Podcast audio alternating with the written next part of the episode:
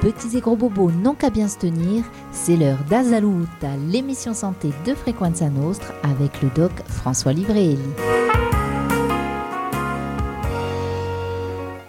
Amis de la radio, bonjour, comment allez-vous? Bien, j'espère. Et si vous avez mal, eh bien cette nouvelle émission est la vôtre. Azalout, c'est son nom. Et vous l'aurez compris, il y est question de santé.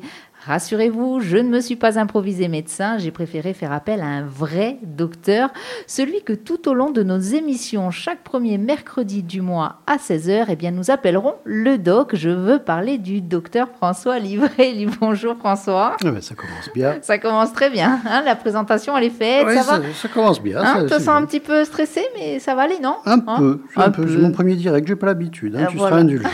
je serai indulgente. Après, les auditeurs et auditrices, ça, par contre, je ne sais pas. Surtout les auditrices, si on commence à leur raconter certaines choses, euh, le, petit esprit peut-être un peu euh, misogyne du cinéma qu'on retrouvera avec toi dans une autre émission, mais on en reparlera à l'occasion. Tu as raison, mets-moi la pression, on, commence très bien, c'est exactement ce qu'il fallait faire, ça commence bien.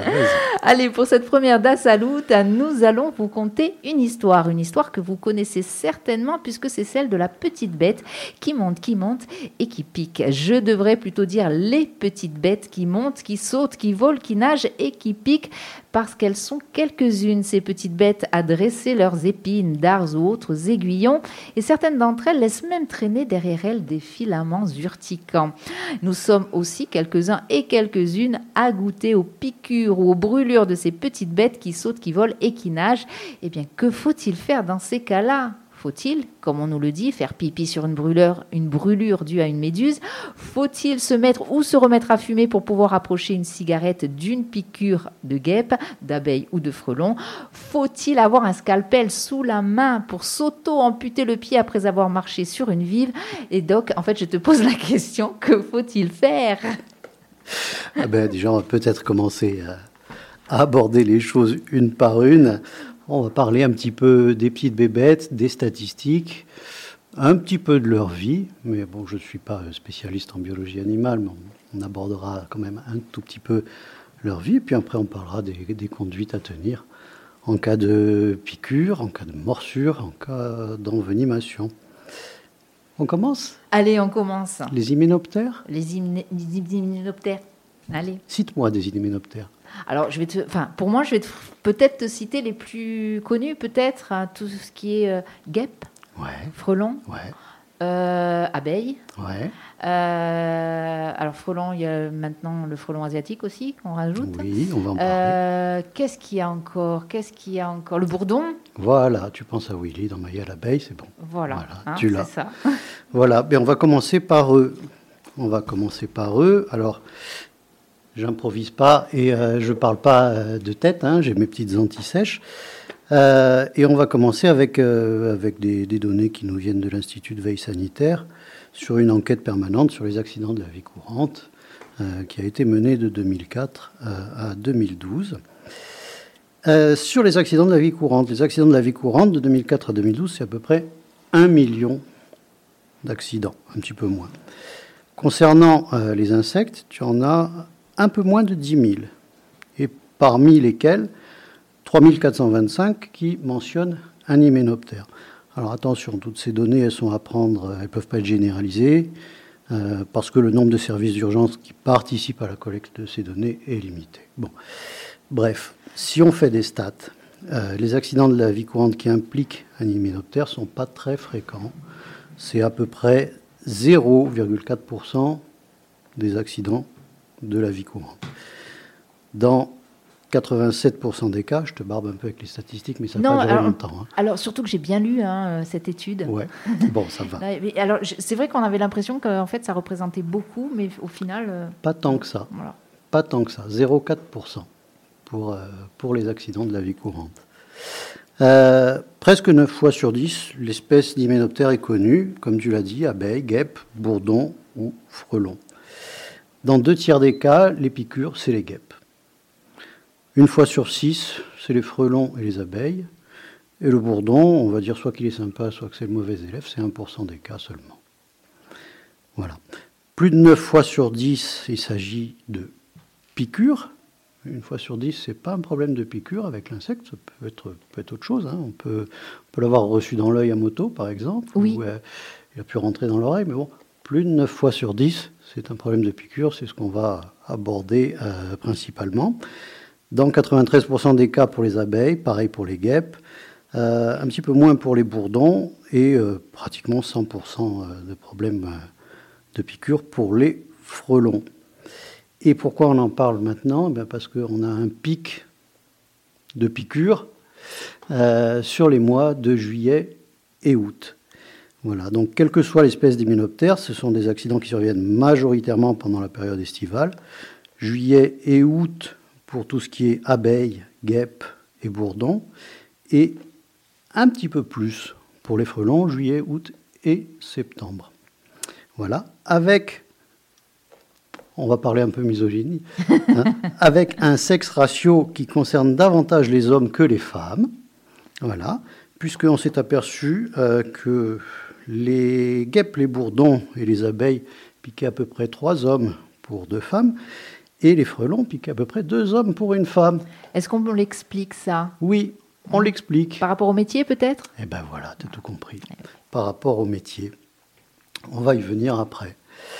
Euh, la proportion d'hospitalisation pour euh, les accidents impliquant un hyménoptère, 6% des piqûres d'abeilles finissent à l'hôpital, 7% pour les guêpes, 0 pour les bourdons, qui sont toujours mauvais élèves, euh, et 15% pour les frelons.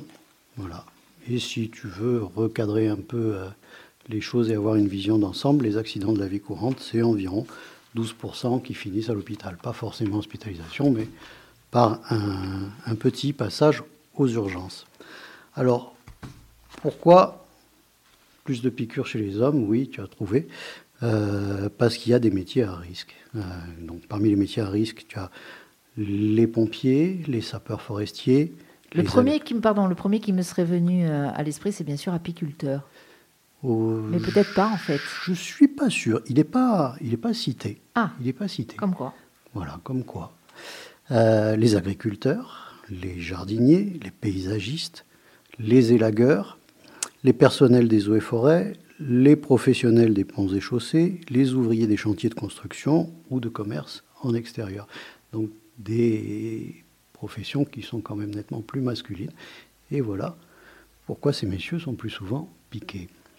Et puis, je sais que, par exemple, tu parlais euh, de tout ce qui est euh, jardin, en fait. hein. On continue, par exemple, à tailler les haies euh, au, printemps, Tout alors que c'est fortement interdit. Je le rappelle, c'est interdit parce que c'est la période où les oiseaux nidifient. Et c'est là aussi où on trouve déjà des beaux petits nids de guêpes euh, dans les haies. Je- J'en parle en connaissance de cause. hein. Absolument. voilà. Ah, oui. Donc euh, j'imagine que c'est aussi euh, facile de se faire piquer à ce moment-là quand on dérange toute une colonie. Oui, voilà, mais bon, il suffit de le savoir. Si on continue, c'est qu'on se le cherche quand même, là, un petit peu. hein. Peut-être aussi. Voilà. aussi. Quoi qu'il en soit, ça fait mal. hein. Ça fait mal et on va, on va en parler. Donc les impacts un petit peu sur, euh, sur la santé. Euh, de la plus bénigne à la plus grave, les piqûres d'hyménoptères peuvent provoquer trois types de réactions.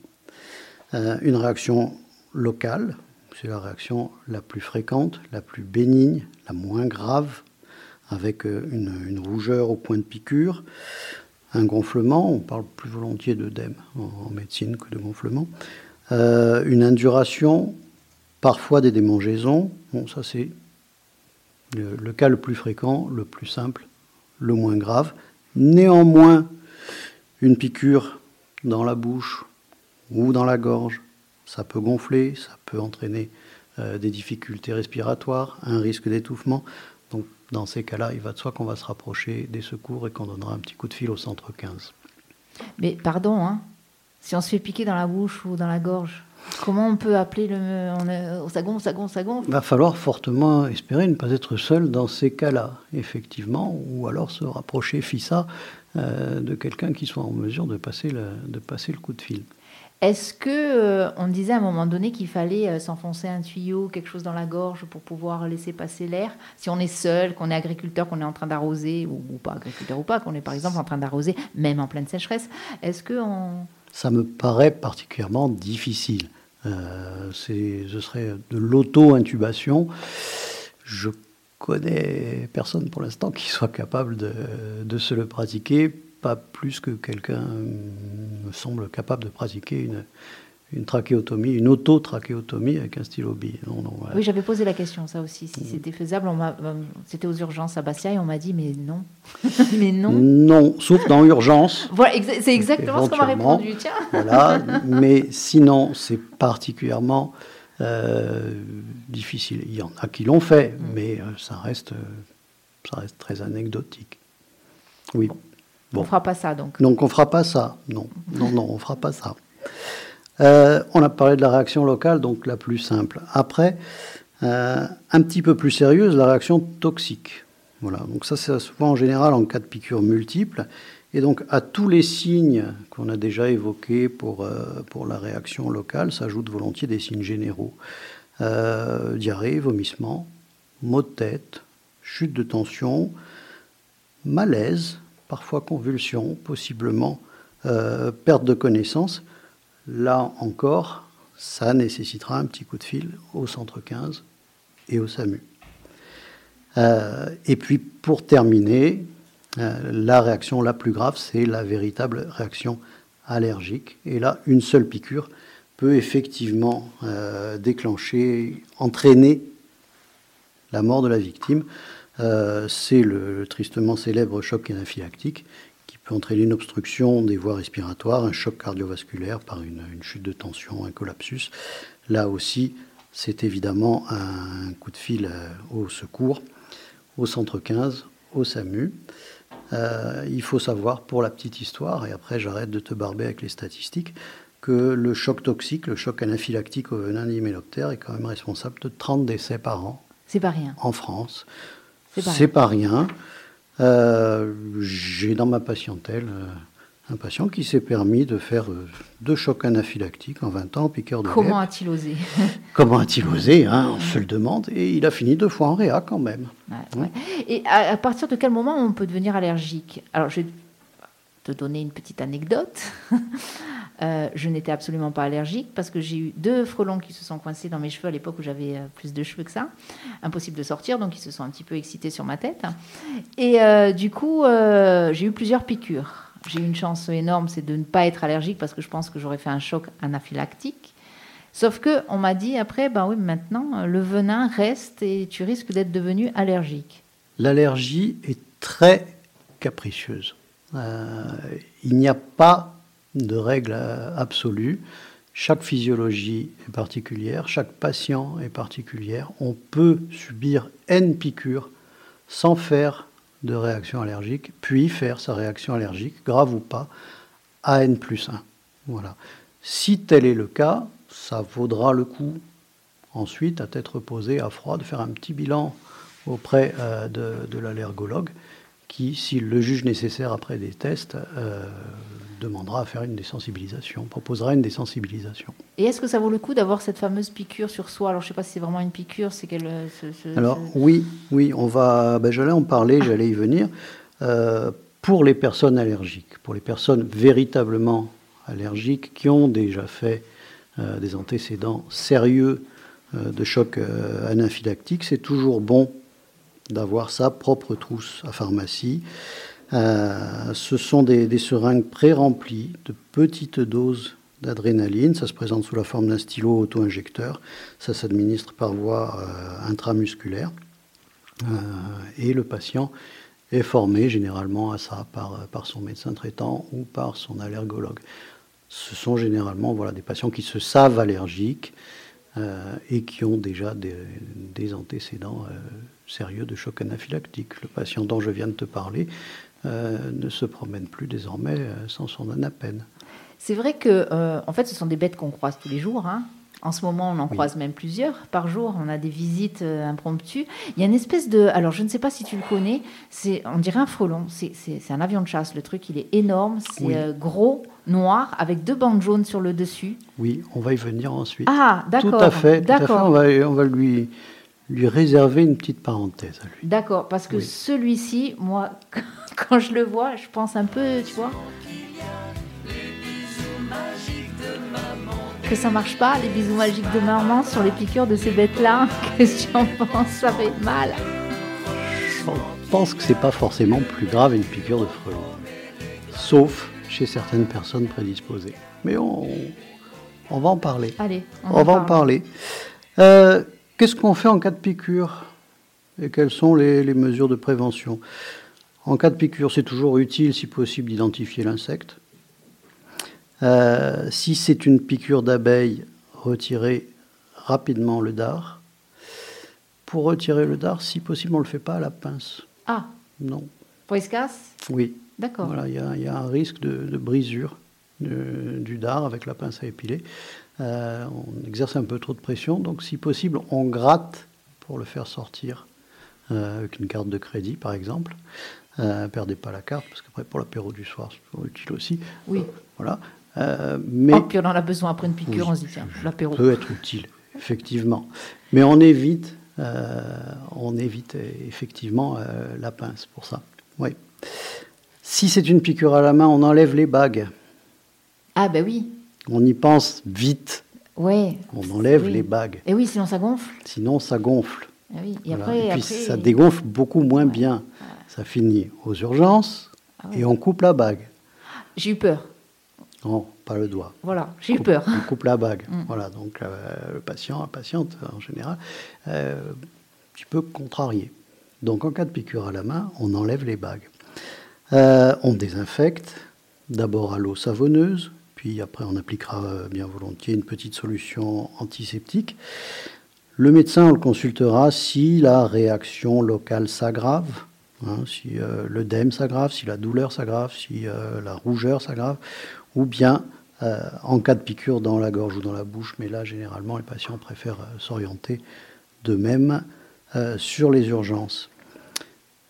Pour les professions qui sont exposées, bon, pas de, pas de mystère hein, en matière de, de, prévention.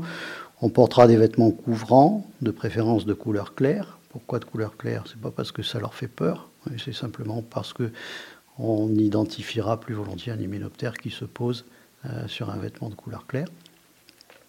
On leur demandera de porter des chaussures ou des bottes de sécurité, des vêtements longs et des gants qui résistent à un haut niveau de perforation.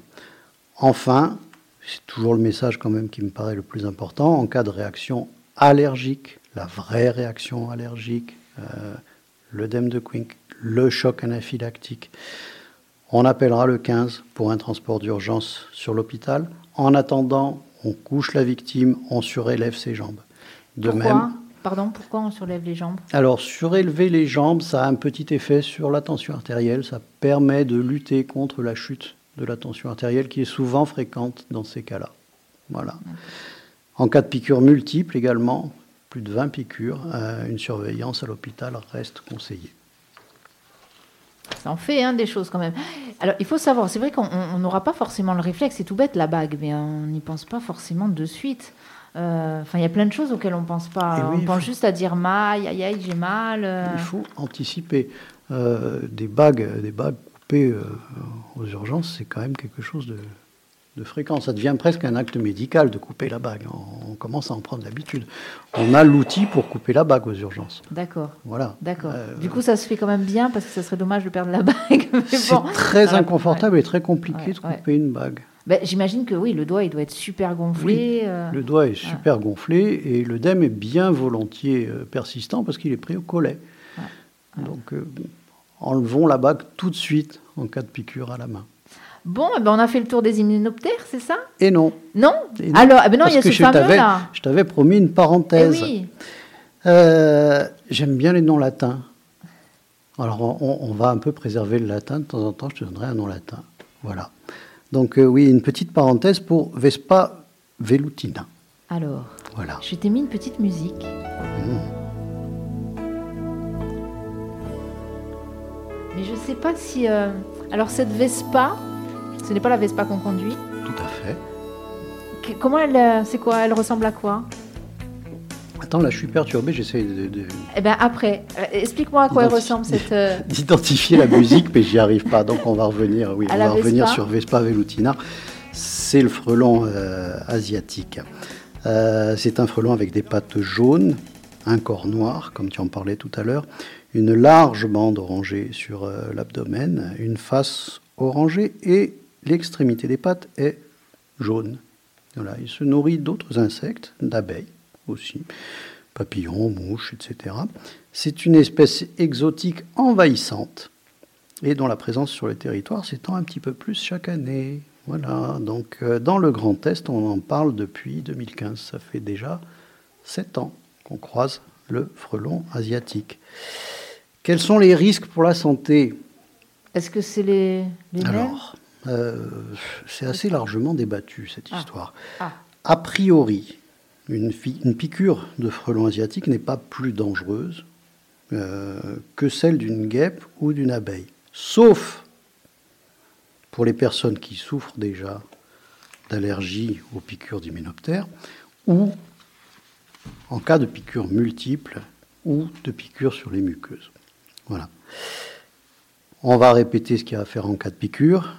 Si je suis piqué, je retire le dard avec l'ongle ou avec une carte de crédit. On n'utilisera pas de pincette pour ne risquer de ne pas briser ce dard.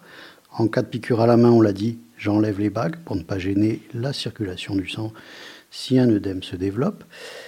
Des infections à l'eau et au savon, passage d'antiseptiques. En cas de douleur intense, pas du tout interdit de prendre des antidouleurs, des antalgiques. Commencera par un antalgique simple, type paracétamol. On vérifie également si on est en ordre euh, pour la vaccination contre le tétanos. Oui. Voilà. Eh oui. On consultera, bien sûr, en cas de piqûre, dans la bouche ou dans la gorge, quelque chose qui peut être utile. C'est bon à savoir en cas de piqûre dans la bouche ou dans la gorge. Et euh, euh, le temps d'obtenir le délai de consultation, on peut sucer un glaçon. Ça aura un effet à la fois antalgique, anti-inflammatoire local. Ça peut limiter euh, l'expansion de l'œdème. En cas de réaction locale dans les jours qui suivent, en cas de signes généraux d'infection, fièvre, frissons, etc., on consulte. Et puis, ben, en cas de forte réaction euh, allergique, bien entendu, on s'allonge, on surélève les jambes, on attend l'arrivée du VSAB, des pompiers ou du SAMU. Ça, Voilà. c'est dit. Ça, c'est dit, et on a fait le tour des hyménoptères. Et alors justement, maintenant, parce que la musique est arrivée, en fait, elle est partie un peu trop tôt, je vais te laisser écouter cette musique. On va la laisser euh, écouter euh, euh, à nos auditeurs et auditrices. On va voir s'ils reconnaissent. Alors toi qui es un féru de cinéma, peut-être que tu vas reconnaître. Allez, on voit. on y va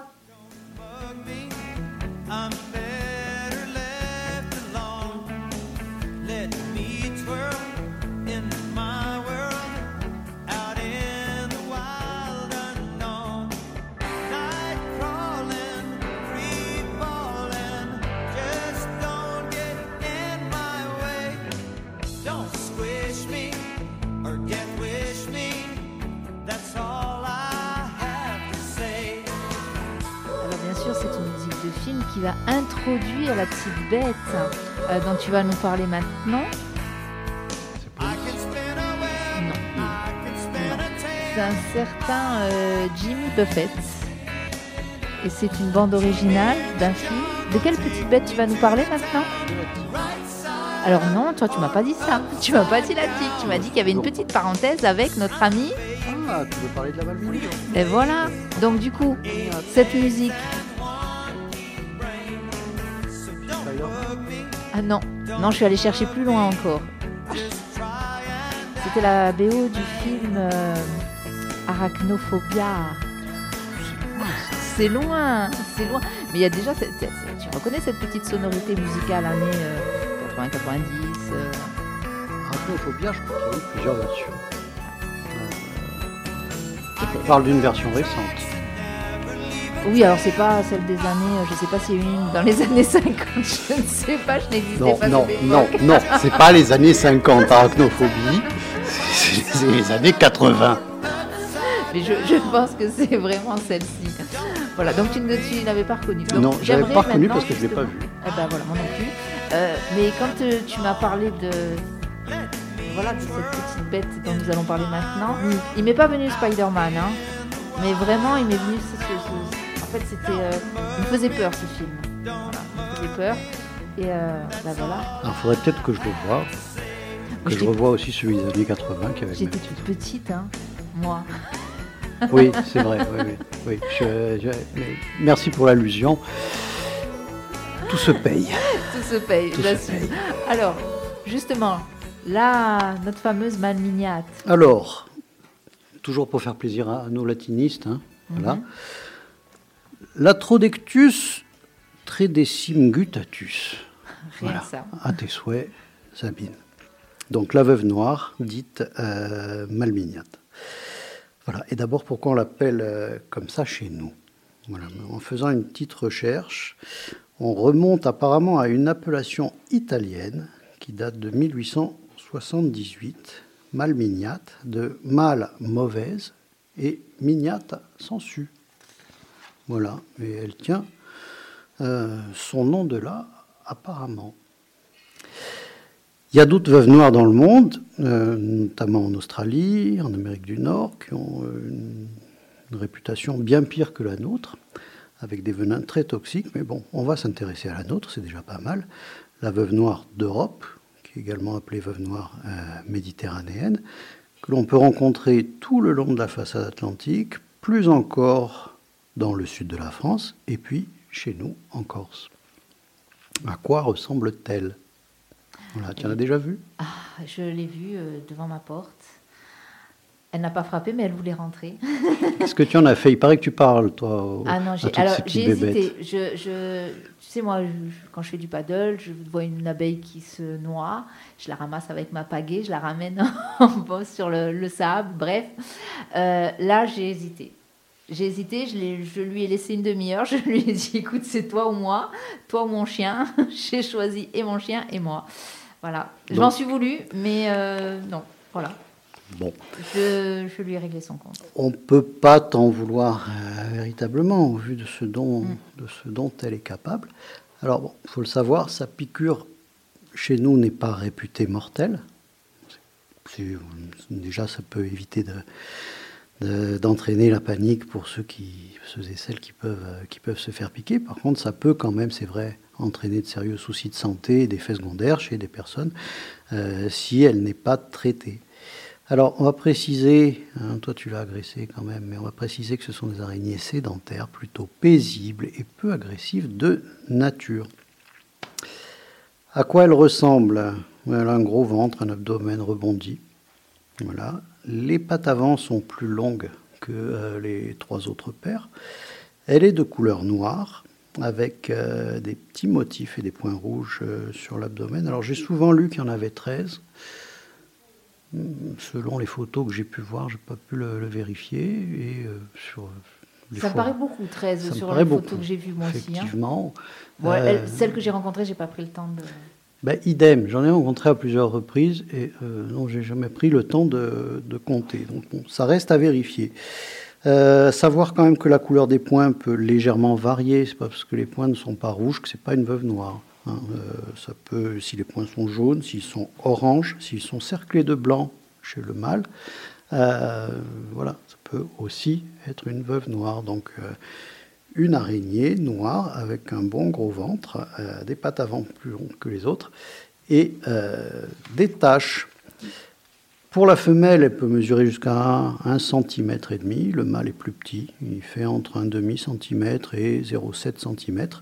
C'est une petite bébête qui a une longévité de 1 à 3 ans.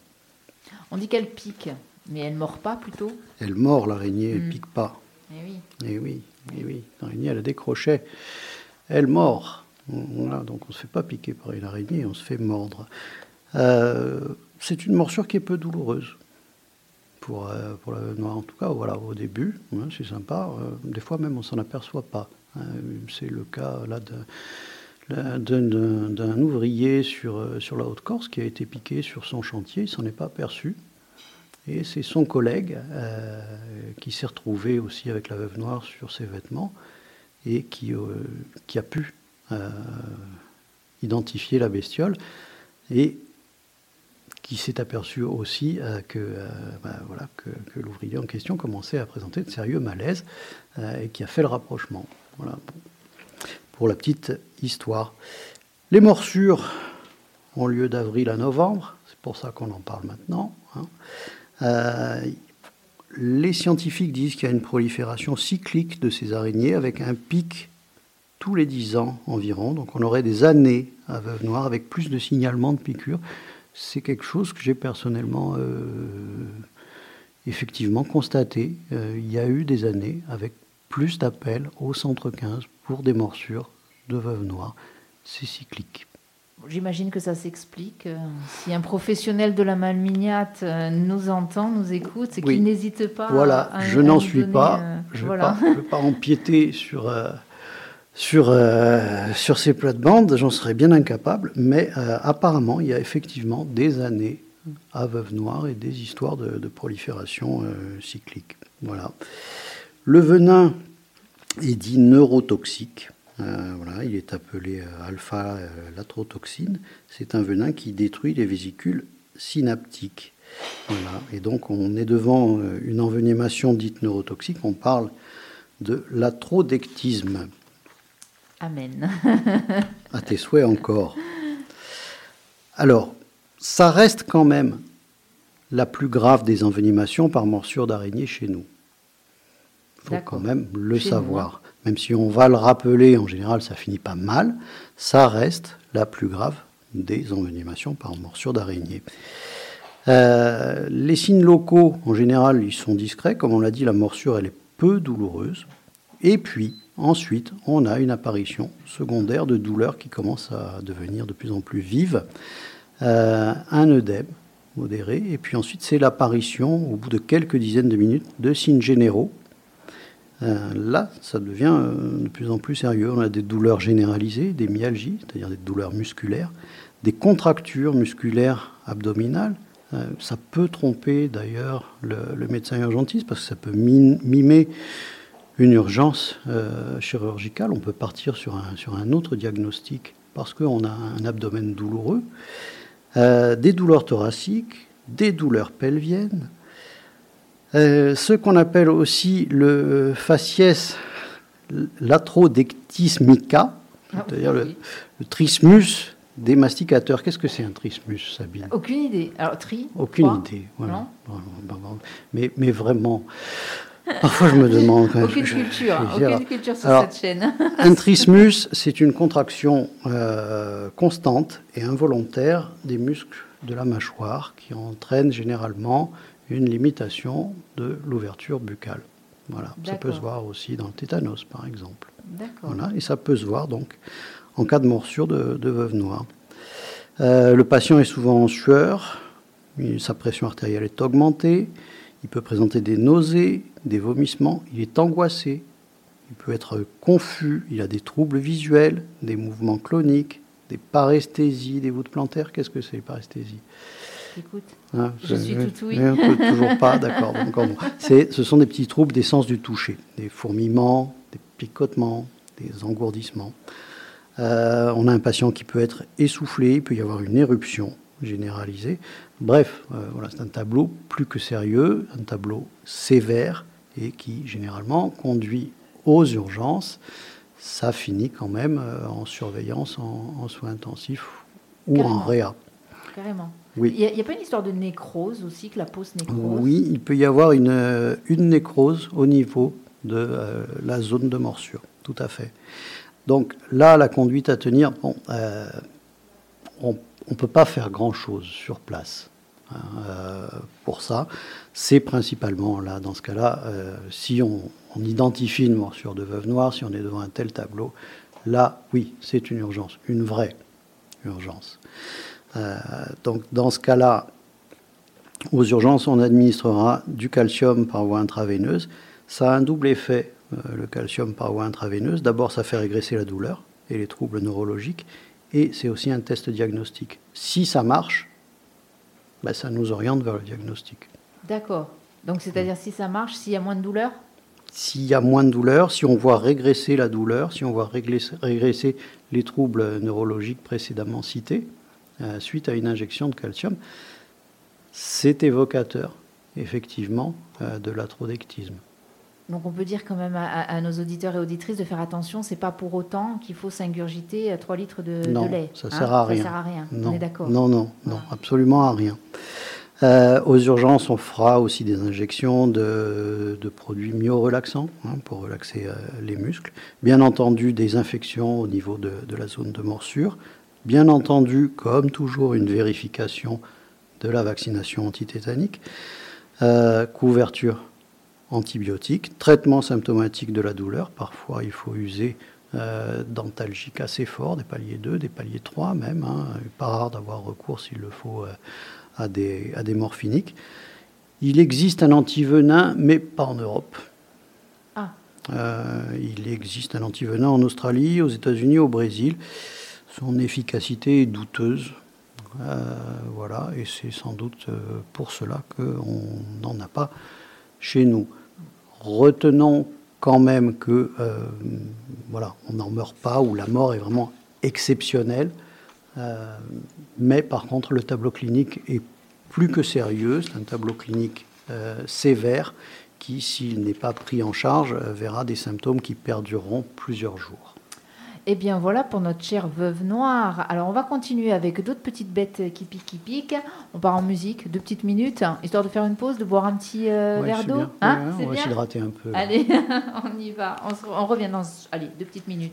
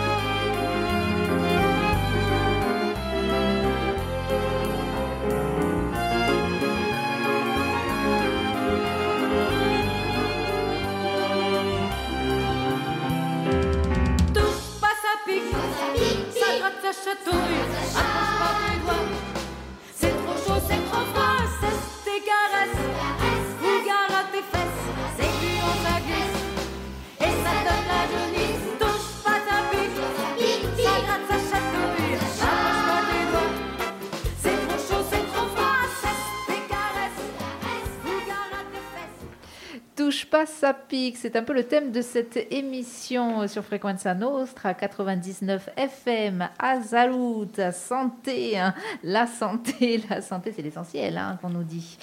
Euh, eh bien, on parle santé euh, avec le doc François Livrelli. Et puis, eh bien, c'est une émission, euh, une émission qui a du piquant, hein, puisqu'on parle de piqûres, on parle de brûlures, on a parlé des piqûres d'hyménoptères, on a parlé des morsures de la mal- malmignate, la fameuse veuve noire. Eh bien, on va attaquer des petites bêtes encore plus petites, je crois, euh, François. Oui, c'est nettement plus petit, oui. Alors, Oui, vas-y, dis-nous tout. Oui, on va parler des tiques. Pas très jojo le tic déjà. Pas très joujou. Mm. Ixodes ricinus. Voilà, tu Voilà. pas coupé, Sinon j'ai encore ton nom latin. hein. voilà. Euh, pourquoi on va en parler? Parce que euh, c'est un potentiel vecteur de ce qu'on appelle la boréliose de Lyme, la maladie euh, de Lyme qui fait un petit peu peur. Et euh, j'avais à cœur quand même d'en parler parce que je crois qu'il convient de relativiser et de dédramatiser toute piqûre de, de tic, même si la prudence et la vigilance resteront toujours de mise. Voilà. Donc, en France, euh, le vecteur de cette maladie, c'est euh, la tique. Donc, on va présenter un tout petit peu la tique. La tique, c'est quoi? Les tiques, c'est quoi? Les tiques, ce sont des acariens qui prennent leur repas sanguin euh, sur les animaux, euh, l'homme étant un hôte accidentel. Voilà. Les tiques vivent dans des forêts généralement de feuillus, des sous-bois, des pâturages, des prairies. Elles sont peu fréquentes par contre dans les forêts de conifères. Euh, on peut aussi les rencontrer dans des zones boisées périurbaines, dans des parcs en ville, ainsi que dans des jardins privés. Elles sont présentes dans la plupart des régions métropolitaines, à l'exception euh, de zones de haute altitude ou de zones très sèches ou de zones inondables. Voilà, ça c'est toujours bon euh, à savoir. Euh, L'activité de la tique, c'est quoi? C'est la recherche d'un hôte pour se faire son repas de sang. Voilà. Et ça, ça s'effectue lorsque les conditions environnementales sont optimales, selon le degré d'humidité et la température. Donc, elles ont une activité principalement saisonnière d'avril à novembre, et là encore, c'est pour ça qu'on en parle aujourd'hui. Et oui, on est en plein dedans. hein. On est en plein et je peux te dire que effectivement, ça a commencé, en tout cas cette année ici, très tôt. hein. Euh, Quand on a un chien, on le sait, Oui, parce qu'on a beau le traiter. oui. Euh, on est passé par des endroits où c'est assez euh, euh, marrant entre guillemets, c'est que on passe par un fourré, puis d'un coup, d'un coup, on voit euh, toutes ces petites bêtes. C'est-à-dire qu'on sait qu'on les a pris dans le fourré là. Euh, et c'est assez euh, disgusting, comme disent les Anglais. C'est pas très euh, ragoûtant tout ça. Voilà, ben maintenant, tu vas apprendre par où il faut se promener et par les zones qui sont à éviter. On va en parler. Bon, parlons-en, Voilà. mais ça va être difficile Ça ici. va être hein. certainement plus difficile aussi d'expliquer au chien de ne pas y aller. Oui, c'est ah, ça. voilà. ça. Mais tu en seras quitte pour un examen du chien régulier. Voilà. Alors, Alors la tique, hein, la tique, comment elle se développe la tique Le cycle de développement euh, de la tique, il se déroule en trois stades et la longueur de ce cycle, toujours selon les, conditions, varie de 2 à 6 ans. Les stades sont les suivants. De l'œuf naît une larve qui va se transformer en nymphe. Une nymphe, ça fait à peu près 2 mm. Puis en adulte, euh, l'adulte va faire plutôt 3-4 mm. Euh, un repas sanguin sur euh, un hôte est nécessaire pour pondre des œufs hein, de la tique femelle adulte et euh, à chaque stade de son développement. Voilà. Donc la tique, elle s'infecte en se nourrissant du sang d'hôtes contaminés par des bactéries. Voilà. Euh, la bactérie en question s'appelle Borrelia burgdorferi. C'est elle qui est responsable de la maladie de Lyme. Donc la tique, qu'est-ce qu'elle fait?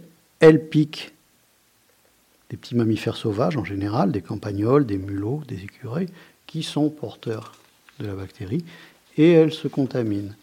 Voilà. Certains oiseaux et reptiles sont également des réservoirs de la bactérie. Les grands mammifères, euh, les, cervidés, euh, sont des hôtes d'éthique, mais par contre, ce sont, on, les dit, réservoirs incompétents, c'est-à-dire qu'ils sont incapables, par contre, d'assurer euh, la transmission de la bactérie à une tique qui n'était pas infectée. Voilà. Certainement pour des raisons de concentration sanguine. d'accord. Le repas sanguin, euh, selon le stade de développement de la tique, peut durer de 3 à 7 jours. À la fin du repas, la tique se détache de son hôte et elle tombe dans la végétation proche du sol. Voilà. La transmission donc de la bactérie, la bactérie responsable de la maladie de Lyme, elle se fait euh, donc à l'homme par piqûre de tique, par la piqûre d'une tique qui est infectée. Pendant le repas sanguin qui suit la piqûre, les bactéries de l'intestin de la tique vont remonter jusqu'à ses glandes salivaires. Euh, et la transmission par la salive dépend du temps de contact et du taux d'infestation de la tique. Bon, grosso modo, euh, il y a deux études qui se disputent un peu comme d'habitude. Il y a une étude américaine qui dit que le rythme de transmission est faible pour des durées d'attachement inférieures à 72 heures. Et puis il y a une étude européenne qui est un petit peu plus sévère, euh, qui parle d'un délai plus court avec un risque augmenté dès 24 heures d'attachement. Oui, entre 24 et 72 heures, c'est pas la même. Hein C'est pas la même. Alors bon, on va se fier à l'étude européenne Oui, hein. parce que prudence est mère de sûreté. Voilà. Par contre, l'information importante, à ton avis, Oula, quiz. quiz, quel est le pourcentage de tiques, donc porteuses de la bactérie responsable de la maladie de Lyme? En gros, quel pourcentage de tiques peut donner la maladie de Lyme? Alors le pourcentage, je ne vais pas savoir te le dire, mais selon ce que tu nous expliques depuis tout à l'heure, j'imagine que ce pourcentage-là est très faible. Bah, il faut raison garder, oui. Voilà. La, piqûre de tique, c'est pas à tous les coups on perd. Euh, la piqûre de tique, c'est pas forcément tout de suite j'ai la maladie de Lyme. Non. Selon les régions, euh, 2 à 20% des tiques sont porteuses de la bactérie responsable de la maladie de Lyme. Ce qui veut dire que 80 à 98% des piqûres de tiques ne transmettent pas la maladie déjà. Voilà. Donc déjà, on est un petit peu rassuré. Ça permet de raison garder, de relativiser, de ne pas s'affoler. Euh, Un petit message à tous les propriétaires de chiens qui se mettent en panique parce qu'ils ont trouvé un tic sur leur animal. Calmez-vous, voilà. calmez-vous, faites ce qu'il faut, il y a des choses à faire. calmez-vous. on reste Voilà. prudent, euh, mais c'est pas, bon, c'est pas la panique. Voilà. En plus, euh, la tique, on, on la voit généralement, enfin, elle se cramponne. Alors la tique, on la voit le plus souvent, on la voit après son repas. Eh oui. parce qu'elle est bien gorgée de sang, elle a bien pris du volume, et là on la voit volontiers. Par contre, selon le stade de développement auquel elle pique, euh, elle peut être très petite, et ça peut nécessiter un examen très minutieux. Voilà. Et alors, quand on, voilà, on, on trouve la tique sur nous, qu'est-ce qu'on fait? On va y venir. on va y venir, mais ça je te l'ai gardé pour la fin, euh, parce que c'est vrai que là aussi il y a des choses à faire et des choses à ne pas faire, euh, des, des croyances populaires qui font, euh, voilà, qui, font faire parfois des petites bêtises. Et donc là- là-dessus, par contre, oui, il faut être un petit peu sérieux si on trouve une tique accrochée sur soi. Il y a des choses à faire, il y a des choses à ne pas faire, et on, va expliquer pourquoi ne pas les faire. Concernant cette fameuse maladie de Lyme, pour y revenir quand même, on va encore rassurer en disant qu'elle ne se transmet pas de personne à personne, qu'elle ne se transmet pas par contact direct avec les animaux, qu'elle ne se transmet pas par voie alimentaire et euh, qu'elle ne se transmet pas par piqûre d'autres insectes. On commence à se rassurer un petit peu plus. Voilà. Tic n'est pas forcément maladie de Lyme, c'est juste prudence, renseignement. euh, on va rationaliser un petit peu. Euh, alors la maladie de Lyme, qu'est-ce que c'est? Bon, euh, on l'appelle aussi boréliose euh, de Lyme en référence donc au nom de, de la bactérie qui est responsable, qui est Borrelia burgdorferi. Euh, un diagnostic peut être envisagé déjà si le patient a été exposé à un risque de piqûre de tique. Voilà. Les symptômes, il y a trois stades qui sont euh, habituellement distingués. Euh, le premier stade, c'est euh, la borréliose de Lyme précoce. C'est un stade localisé qui survient généralement 3 à 30 jours après la piqûre de tique. C'est un stade qui est, qui est important, c'est le plus important. On va vite découvrir pourquoi après. C'est un stade qui est caractérisé par une manifestation cutanée typique qui s'appelle l'érythème migrant. Voilà, donc ça c'est l'affaire de votre médecin, de votre médecin traitant. Si vous avez été piqué par une tique ou si vous suspectez euh, cela, euh, c'est ce qu'il va rechercher. Alors qu'est-ce que c'est l'érythème migrant? L'érythème migrant, c'est une tache rouge qui, part euh, du site de piqûre de, de la tique, une tache qui est pas douloureuse, qui est dite de croissance annulaire et centrifuge. En fait, ça fait comme une cocarde. On a un point rouge, puis une bande blanche, puis de nouveau une bande rouge autour. C'est très typique. Voilà. C'est la manifestation la plus fréquente dans les suites d'une piqûre de tique qui nous évoque que c'était une tique infectée et que donc on s'en va vers un diagnostic de maladie de Lyme. Euh, et c'est le moment, à ce moment-là, pour démarrer euh, un traitement antibio à un stade précoce. Voilà, c'est important de le savoir. Euh, c'est un stade par contre euh, où la sérologie n'est pas utile parce qu'on a encore, du fait de la, précocité de la chose, euh, on a encore des sérologies qui sont négatives à ce stade-là.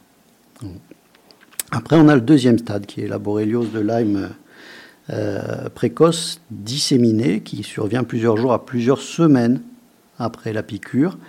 Là, on a donc des érythèmes migrants multiples, des cocardes Euh, on peut avoir des manifestations neurologiques, des paralysies faciales, des méningites isolées, des manifestations articulaires, des arthrites, des épanchements euh, articulaires. Ce sont des signes qui ne sont pas spécifiques de la maladie de Lyme.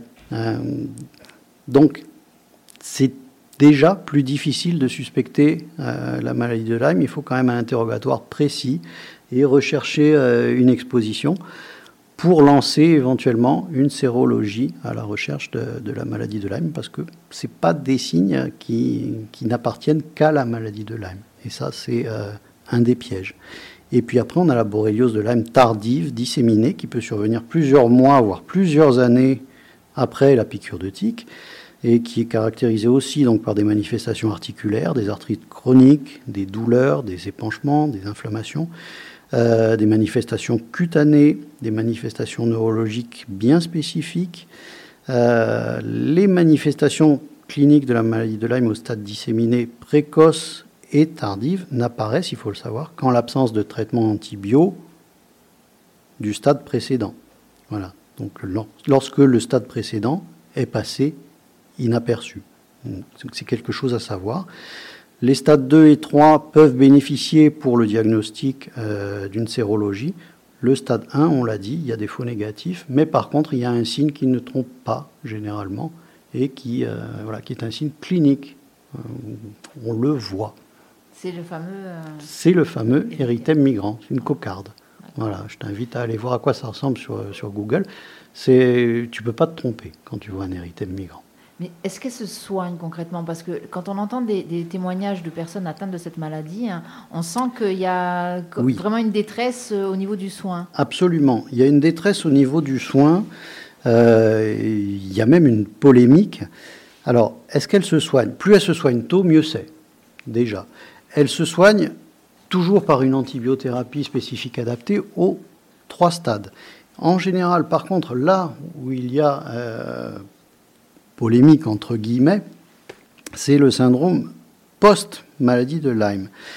Euh, le syndrome post-maladie de Lyme, c'est l'association d'une fatigue, de douleurs diffuses. Il y a aussi des, plaintes cognitives, des patients qui sont un peu confus, qui ont des troubles de la mémoire, qui ont des troubles de l'attention. Et tout cela au décours d'une infection préalable euh, à la bactérie qui a été documentée sur le plan biologique et qui a été correctement traitée. Alors, il n'y a pas d'études scientifiques actuellement qui permettent de démontrer le lien entre ces symptômes et une infection euh, active. Euh, et donc, ça fait l'objet de beaucoup de, controverses au sein de la communauté scientifique et de la société tout court. Effectivement, je serais quand même d'avis de, croire les patients. C'est pas anodin une piqûre de tique, c'est pas anodin une maladie de Lyme.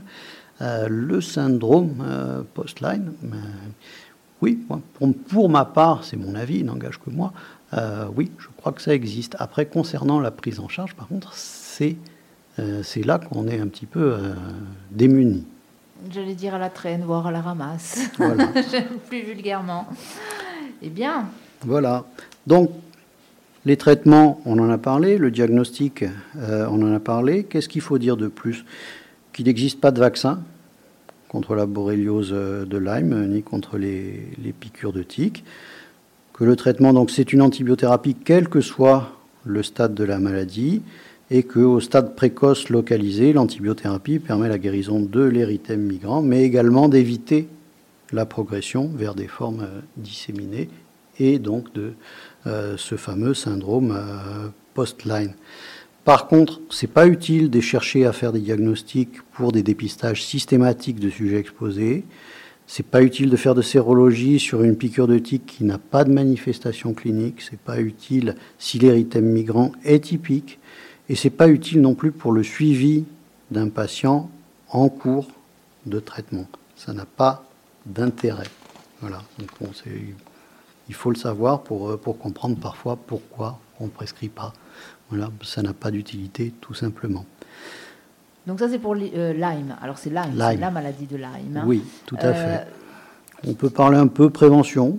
Oui. Et puis on va parler aussi du retrait Voilà. de la tique. Oui, Oui. ça c'est important. Bon, la prévention, euh, c'est- bateau. Hein. euh, voilà, la protection mécanique, marcher sur des chemins bien tracés, sans végétation dense et sans hautes herbes pour limiter le risque de contact avec les tiques. Hein, Sabine, voilà. Euh, le port de vêtements couvrants, éventuellement imprégnés de répulsifs, là on va loin quand même, limitant le risque de piqûre par une tique, et encore une fois le port de vêtements clairs, permettant de repérer plus facilement les tiques qui ne sont pas encore fixées sur la peau. Oui, le vêtement clair, ce n'est pas parce que euh, la tique n'aime pas le blanc. Non, ça n'a lui, ça lui fait c'est pas juste peur. pour la voir. Voilà, Voilà, Non, tout à fait. C'est juste pour bien la voir, effectivement. Bon, mais la prévention n'ayant pas fonctionné, il faut l'enlever la bébête. La prévention n'ayant pas fonctionné, bon, on, on fera quand même en rentrant, si on est dans des zones d'exposition, un petit examen minutieux. On le rappelle, euh, au stade de la nymphe, la tique mesure 1 à 3 mm, elle est toute petite. Donc euh, un examen minutieux du corps, euh, ben, ça prend pas beaucoup de temps, ça mange pas de pain et euh, ça peut permettre euh, d'éviter une exposition à la piqûre. Voilà. Donc on portera une attention particulière sur les plis cutanés, l'arrière des genoux, les aisselles, les zones génitales, le nombril. Et chez le jeune enfant, au, au niveau du cuir chevelu, en particulier au niveau du cou et à l'arrière des oreilles. Voilà. Voilà. Maintenant, on va parler du retrait, Oui. puisque tu y tenais. Oui, Voilà. ben oui, Ben parce oui. que moi je sais le faire euh, sur le chien. Mais est-ce Oui. qu'on utilise le même petit appareil, le même petit outil Oui, le crochet à tique. Ah ouais, Oui, c'est, tout à euh, fait. C'est miraculeux presque. ce Tout à petit, fait, euh, c'est ce qu'il faut faire. Oui. Oui, faut pas faire de bêtises. Alors, retirer déjà la tique le plus rapidement possible, ça permet d'éviter la transmission de la bactérie. Voilà. Parce que, donc, on le rappelle, le risque de transmission, il augmente avec le temps d'attache. Donc, on va utiliser un crochet à tique qui est disponible en pharmacie, si c'est possible. Sinon, éventuellement, une pince fine ou, à défaut, une pince à épiler. Enfin, le crochet à tique reste quand même de très loin le plus pratique. On n'arrache pas la tique avec les doigts. Non. Voilà. De même, on n'utilise pas la vaseline, l'éther, l'alcool, les anesthésiques locaux ou toute autre substance biologique ou chimique. Et on n'approche pas la cigarette pour la faire tomber. Alors ça, c'est tout ce qu'on nous disait de faire. Hein. Ben oui, c'est tout ce qu'on nous dit de faire jusqu'à ce qu'on s'aperçoive que quand on fait ça, on majore le risque de régurgitation de la tique qui est accrochée. Donc si elle régurgite, qu'est-ce qu'elle fait? Il y a un risque accru de transmission par ces glandes salivaires, par la salive. Euh, il y a un risque accru de transmission de la bactérie. Voilà. D'accord. Euh, juste le, petit- le, le petit crochet, Oui. on tire pas d'un coup? Non, on y va progressif. Voilà. Et puis, On pas essaie, hésiter on a à la faire tourner. En tout cas, sur le chien, ça On- marche on, bien. essaie d'éviter d'y laisser la tête, Voilà. effectivement. Après le retrait de la tique, évidemment, on désinfecte. Et puis, on surveille. Voilà, on n'appelle pas au secours, on part pas immédiatement chez le médecin pour des sérologies, euh, pour un, traitement antibio euh, de prévention. Ça ne sert à rien. Voilà, on traitera uniquement si, dans les quatre semaines, apparaissent des symptômes, le fameux érythème migrant, la fameuse plaque rouge et ronde euh, en cocarde, ou des signes généraux comme fièvre, malaise, courbature. À ce moment-là, on sera encore largement dans les temps pour dépister, pour traiter. Voilà. Voilà pour la tique? Oui, pour la petite histoire, on va juste rajouter quelques statistiques. Je vais reprendre mes notes parce que je ne les connais pas par cœur, euh, mais c'est juste pour situer. Euh, la maladie de Lyme, c'est 50 000 cas diagnostiqués en médecine générale par an en France. 95% des cas qui sont vus en médecine, ce sont des érythèmes migrants. C'est dire l'importance de ce signe pour euh, reconnaître euh, le, début de la pathologie. Et c'est quand même 800 cas hospitalisés par an en France. Voilà. D'autres infections peuvent être transmises par les tiques. On va juste les, en citer une ou deux. La fièvre boutonneuse méditerranéenne, parce que c'est bien de chez nous. euh, l'encéphalie tatique, etc. Mais enfin bon, ça, ce sont de, de, toutes autres histoires et c'est beaucoup plus rare en France. 99 FM Frequenza Nostra, nous sommes avec le doc François Livrel qui nous parle des petites bêtes qui piquent, qui piquent, euh, et puis qui nous dit surtout ce qu'il faut faire. Alors, il y a plein de choses, on a pris, ça fait une heure qu'on est là, euh, doc. C'est pas possible, hein. Et oui, ça fait une heure. Le temps passe vite sur les ondes de Nostra. Qu'est-ce que tu veux qu'on fasse? On Alors, va en sauter quelques-uns? Écoute, moi j'aimerais bien qu'on passe euh, à la mer. On passe à la mer? À la mer, il y a quand même des petites bêtes, euh, Oui, euh, voilà, qu'on aime, alors qu'on aime bien, qu'on aime bien observer. oui. Euh, mais voilà, qui sont alors qui sont pas dangereuses, qui sont pas agressives en tout cas, mais déjà, enfin certaines petites bêtes, si on pouvait éviter de leur marcher dessus, ça Allez. serait bien pour elles, ça serait bien pour nous. Alors, on passe à la mer. Moi, j'aime la mer. Pelagia noctiluca, qui c'est ça? Oh Pélagia, bah Hmm. oui, moi ça me, ça me parle, c'est la méduse. C'est la méduse, Eh oui. voilà. Donc on va s'intéresser particulièrement à celle qu'on rencontre le plus fréquemment chez nous. Euh, Pelagia noctiluca, qui est aussi appelée la méduse pélagique, la pélagie, ou encore le piqueur mauve, hein, qui a une belle ombrelle euh, globuleuse qui peut faire une dizaine de centimètres avec des tentacules qui, pour les plus gros spécimens, peuvent atteindre jusqu'à 40 centimètres. Et c'est important de le savoir. Voilà, elle a été décrite pour la première fois par un naturaliste suédois qui faisait sa traversée de la Méditerranée en 1775. C'est pas tout jeune. C'est pas tout mais On peut jeune. imaginer qu'elle était là bien avant de toute façon. Et alors elle, elle fait mal. Hein. Alors elle, elle fait mal. Alors, les notions générales qu'il faut, euh, qu'il faut connaître. Déjà, pour les baigneurs, euh, une méduse reste venimeuse même morte, euh, même si elle est échouée, même si elle est desséchée sur la plage. Pour les pêcheurs, on voit souvent des conjonctivites et des piqûres aux mains et aux bras par projection de cellules urticantes lors de la remontée des filets. Voilà. Donc des lésions cutanées qui peuvent persister parfois plusieurs mois quand même. hein, il, faut le, il faut le savoir. Est-ce qu'on fait pipi dessus Est-ce qu'on fait pipi dessus Euh, Si vraiment on n'a rien d'autre sous la main, oui, ça peut se faire. Voilà, l'urine c'est pas sale. L'urine, par définition, sauf cas d'infection, l'urine elle est stérile. Néanmoins, elle sera peut-être pas assez chaude. Voilà. Si En on- fait, c'est pour ça, c'est par rapport à la c'est chaleur. la chaleur qui nous intéresse, effectivement. Voilà, on va y venir très vite.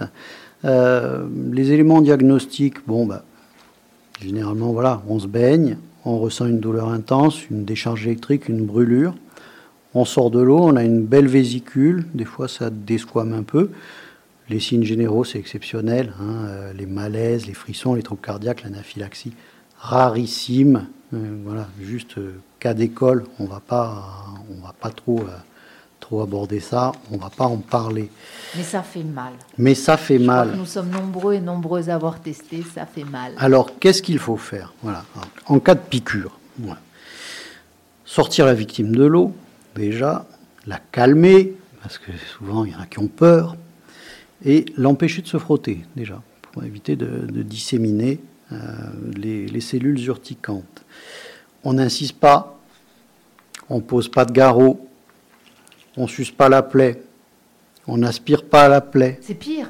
Parce qu'il y a les, Ben oui, parce qu'on va s'en mettre plein la Eh ben bouche, c'est pas la peine. Voilà, il y a déjà une, c'est pas la peine qu'il y ait deux personnes hein, qui, soient, qui soient atteintes. Voilà. On n'applique pas de chaleur, ça exagère euh, la, la brûlure, même si le venin est parfois thermolabile. Voilà, donc ça répond à ta question pour l'urine. Ça va être utile pour d'autres choses. Thermolabile. Thermolabile, c'est-à-dire qu'on va changer la composition de notre venin, qui est le plus souvent euh, protéique. Euh, on va la changer en euh, soumettant à une certaine température. Mais pour la méduse, c'est peu utile, c'est pas conseillé. Ce sera conseillé, euh, par contre, pour, euh, d'autres. Euh, on retire avec une pince, avec un gant, avec un bout de serviette, les filaments qui sont visibles. Après, vu qu'on est à la plage, on va faire avec les moyens du bord.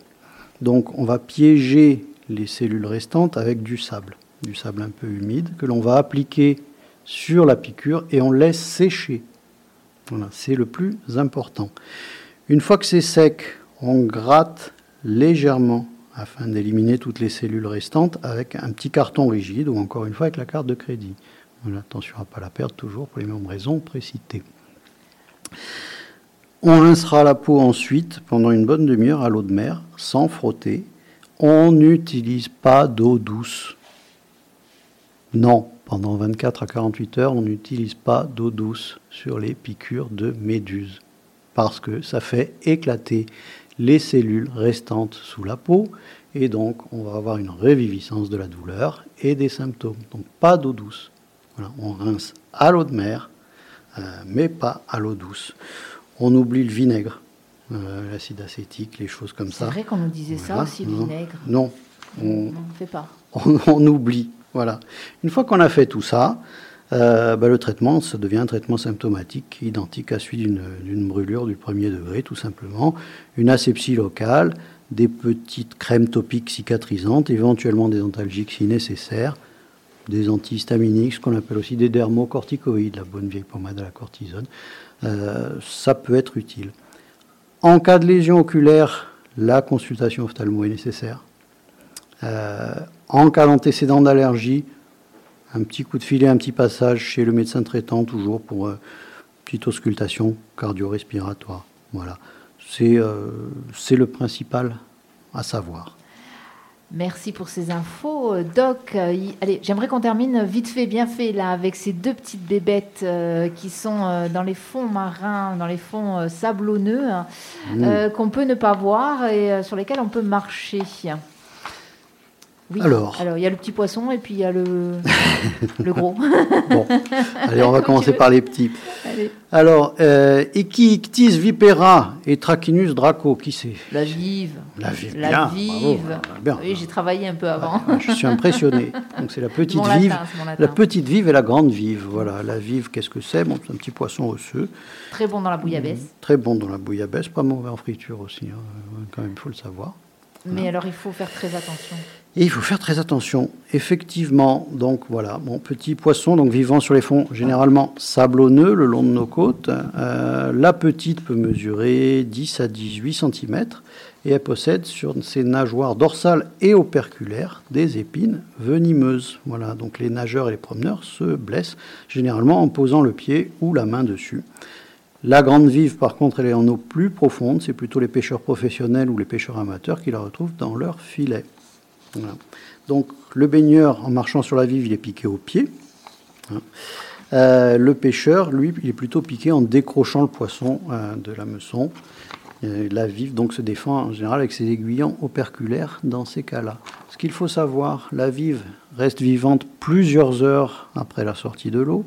Le venin est actif même une fois que le poisson est mort euh, et même après congélation. Voilà ce qui peut expliquer des accidents en cuisine.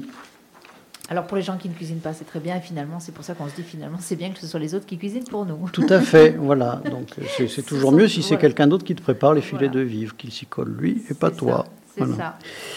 Les mécanismes euh, toxiques, ben, la vive, euh, voilà, bon, c'est pas, c'est pas un poisson qui attaque, hein, c'est pas une attaque délibérée, c'est une piqûre réflexe euh, dans un rôle défensif. Donc, elle a un double appareil venimeux euh, au niveau donc des épines dorsales et operculaires, euh, on l'a dit, qui sont pourvus de glandes à venin. Euh, venin qui est donc un, venin protéique de nature assez complexe et dans lequel on trouve pas mal de choses. Un venin qui est thermolabile. Voilà, c'est ça qui va nous intéresser après pour la prise en charge. C'est un venin plus concentré chez la grande vive que la petite vive. Ça, c'est pour, pour la petite histoire. Bon. Ça reste un accident bénin le plus souvent, même si ça fait très mal. Qu'est-ce qu'il convient de faire? Bien sûr, on n'insiste pas, on pose pas de garrot, et là encore, on n'aspire pas la plaie, on suce pas la plaie. Voilà. C'est une douleur qui est très vive, qui peut même être syncopale selon euh, l'intensité de la douleur. C'est une douleur qui augmente euh, dans les 30 minutes à 1 heure qui suivent euh, la piqûre et qui irradie jusqu'à la racine du membre piqué quand même. hein. Voilà. On fait quoi? On soulage la douleur déjà? Alors, euh, ce qu'on fait, bon, première chose, on sort euh, la victime de l'eau, on rince abondamment, parce que déjà ça calme un petit peu la douleur et ça neutralise une partie du venin.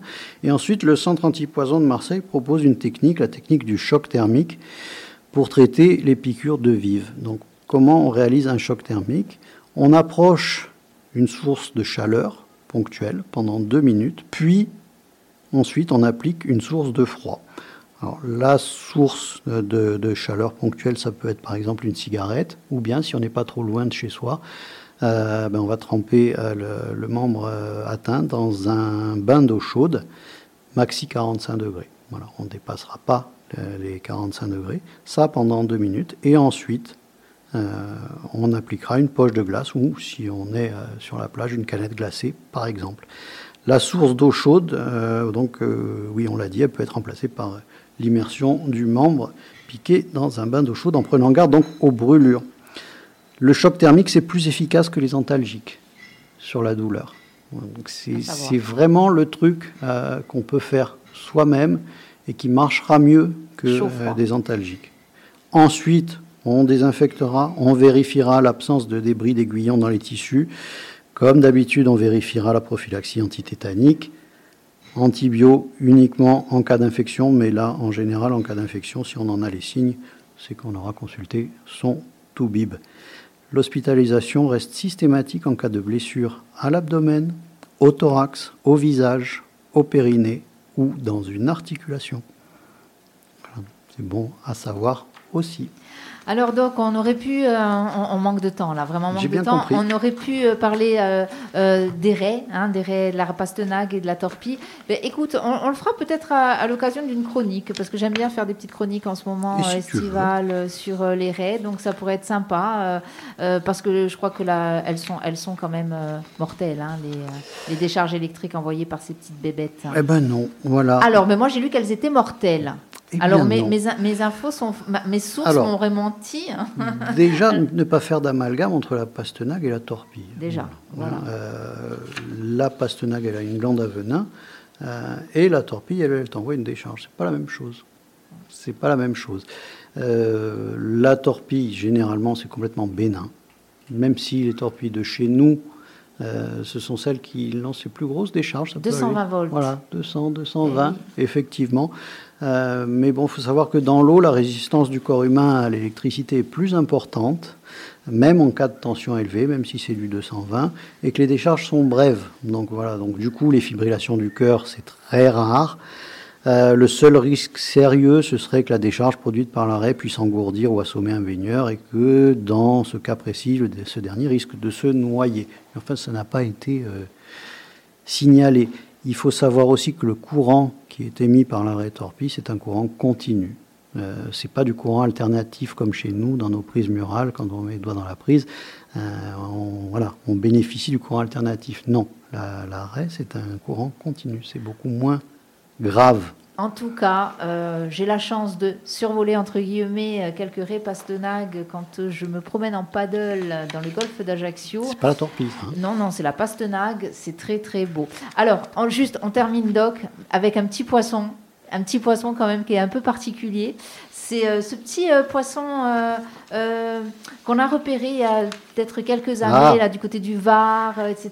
Il est moche, il est moche, il a une sale tête. Moi, je trouve qu'il a. parce qu'il- moche il n'a pas physique non, facile, excuse-moi. Non, non, sous, les, sous- sous les tropiques, il y en a de, de- de très Alors, très sous beaux. les tropiques, il y en a un très beau. Alors- Mais en Méditerranée, le Méditerranéen, excuse-moi, C'est vraiment anecdotique. Là, Oui, hein. Euh, oui. Ça va vraiment prendre 30 secondes. C'est vrai que euh, voilà, il s'appelle Balistes capriscus, c'est le baliste. Euh, il y a des morsures de baliste qui ont été signalées en 2020, c'est vrai, à Saint-Raphaël dans le Var ou encore à Leucate euh, dans l'Aude.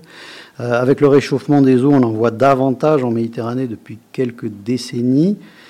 C'est un, poisson qui est curieux, qui est sociable, qui peut se montrer agressif s'il se sent menacé, paraît-il. Voilà. Il se nourrit généralement d'oursins. Il a des incisives effectivement très puissantes au bout du bec et il peut être responsable de petites morsures qui sont pas bien méchantes. Donc les cas de morsure, ils restent anecdotiques hein, de la part de poissons dont on peut supposer qu'ils sont sans doute un petit peu nostalgiques des dents de la mer, ce en quoi je les comprends. J'en connais beaucoup qui le sont encore et je le suis aussi. Eh bien voilà, donc les petites bêtes qui piquent, c'était dans cette première d'Azaluta sur Frequenza Nostra avec le doc François Livrel. Alors doc, merci.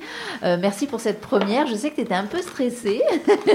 Il y avait beaucoup de choses à dire. En plus, tu m'as dit, euh, je ne sais pas si ça va tenir longtemps, il y avait beaucoup de choses à dire. Ah On a été obligé de faire l'impasse. Mais oui, euh, mais voilà, voilà, c'est bien, ça permet d'apprendre sur le tas. voilà, c'est Voilà. ça, c'est on ça. Va, on va saluer notre plus lointaine auditrice J'allais y Euh, venir, ah oui. On bat quand même un record. On a une auditrice à Montréal. Euh, voilà, donc on la salue bien fort, Julie, et puis on l'embrasse bien fort aussi. Et Julie, ben, si un jour elle veut nous donner des nouvelles de Montréal, eh bien qu'elle nous appelle, on pourrait la mettre en direct sur les ondes, ça serait avec grand plaisir. Ouais, voilà, il ne manquerait plus que ça, la totale. Et puis avant de se quitter, euh, un petit message qui est arrivé sur le Facebook, toujours très instructif, Doc, signé Je ne vous supporte pas. Ah Elle était là juste avant vous. Elle était là juste avant vous pour nous parler de son association. Ça va, je sais qui c'est. voilà. Allez, on se quitte avec un petit jingle et on se retrouve. Alors, on se retrouve dans un mois pour la nouvelle d'Azalut. On, Ouais. on vous donnera euh, le, le thème euh, suffisamment à l'avance pour Sous que, peu. voilà, pour Oui. que ben, si vous avez des questions, vous pourrez nous les envoyer. On pourra après échanger euh, par rapport à ces questions-là. Nous, Doc, on se retrouve quand même un peu plus avant, dans Oui. le temps, pour une autre émission. hein, Tout à euh, fait. alors, Qui me tient à cœur. voilà, le titre fait encore débat. Le titre fait encore débat. Oui, mais j'ai pensé à ton titre. euh, mais euh, quand tu dis star, c'est pas forcément Du cinéma. Actrice, acteur, Voilà. c'est pas forcément de cinéma. Donc, Voilà. euh, Bon, va falloir vous l'aurez compris, il sera question de cinéma, il sera question Oui. d'un acteur ou d'une actrice. Tout à fait. Voilà, ou alors on peut dire il sera question d'une actrice ou d'un acteur. Oui, aussi. Mais voilà, hein. Oui. Euh, ce sera dans une quinzaine de jours, on fixera la date, pareil, et puis on reviendra vers Je vous. crois qu'elle est déjà fixée. Peut-être. Oui, oui. On l'annoncera en tout cas sur les réseaux sociaux et sur l'antenne. D'accord. Donc merci, bravo pour cette prestation sans filet. Avec plaisir. On se retrouve donc bientôt. Thank you